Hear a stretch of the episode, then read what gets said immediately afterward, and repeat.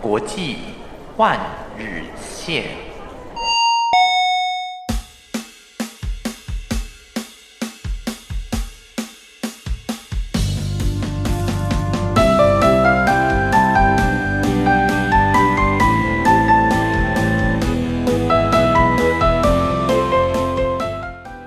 欢迎您来到这个礼拜七月三十一号的国际换日线，我是海螺。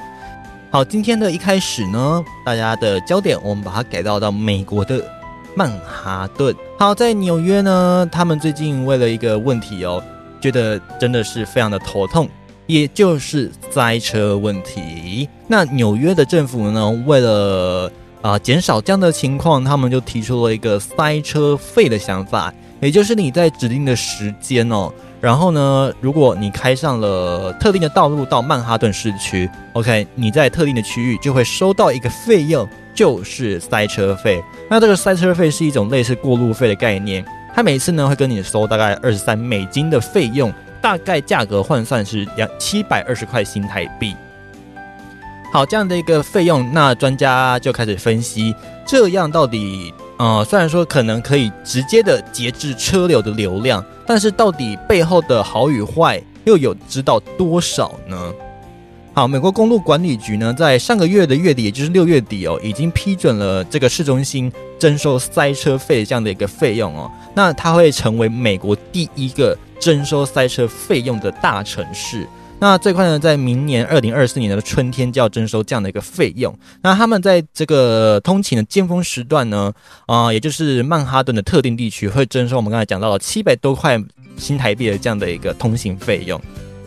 好，那专家分析啊，征收这样的一个费用，好处当然很明显，绝对就是抑制车流。这个车流因为这样子，每一次单趟通行都要花上七百多块新台币的费用，一定会大失所望，甚至不想要上路。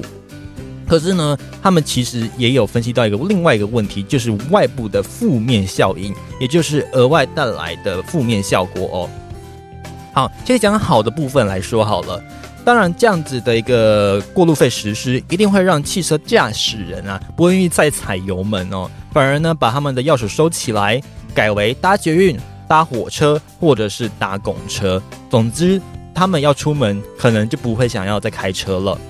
那当然，这个对于另外一个方式，也就是我们最近国际上非常庞大的议题——碳排放量，是有所帮助的。可是反过来讲了，虽然说它的路况已经啊有所的这个往下掉，如果说真的实施的话，路况 OK 可以好好转，但是呢，边际成本有可能会护底哦。怎么说呢？曼哈顿其实就是纽约最大的人口稠密区啦，那它的拥挤人潮其实大家显而易见，一定是很明显的，尤其平日假日或者是啊只要是重大节日，一定会发生。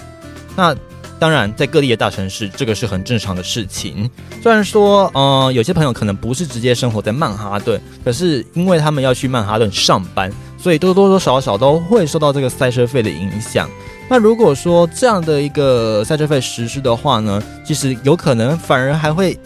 让这个美国的金融中心受到影响，而且甚至不排除哦，连商办都会有这个超级大的负面效益。好啦。那这个专家第一点提到的最大的负面效益，就是我们刚才讲的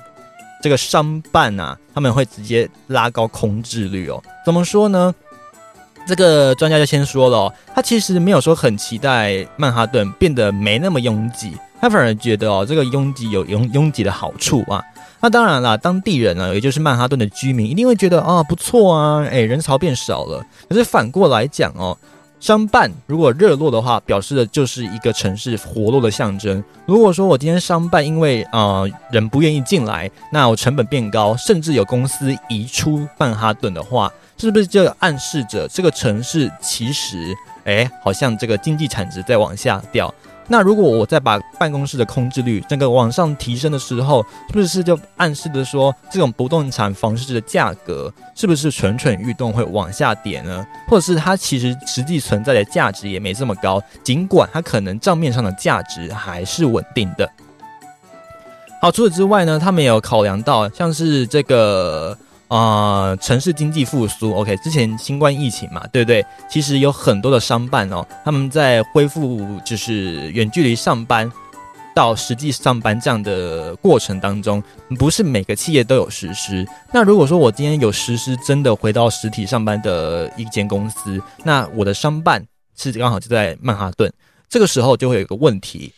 所有的这个通行费变高，员工不愿意来我公司。那我是不是应该把公司搬家，会不会比较好一点点呢？或者是说我干脆搬去别的城市也可以。总之呢，希望说我的员工不要收到这样的一个过路费，而且呢，说不定还可以为其他城市带来其他的效益。所以当然啦，这样的一个办公室空置率绝对不会是好处哦。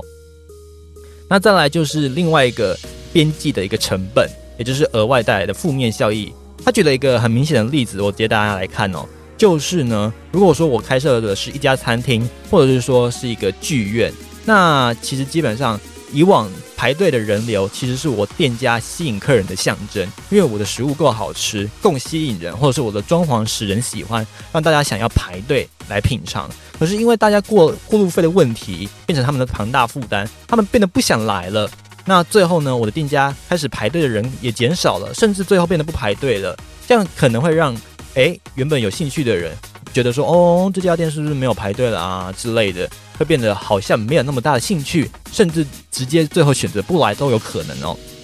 所以这样的一个效益跟成本的对比，你可以去思考一下，到底谁可以权衡呢？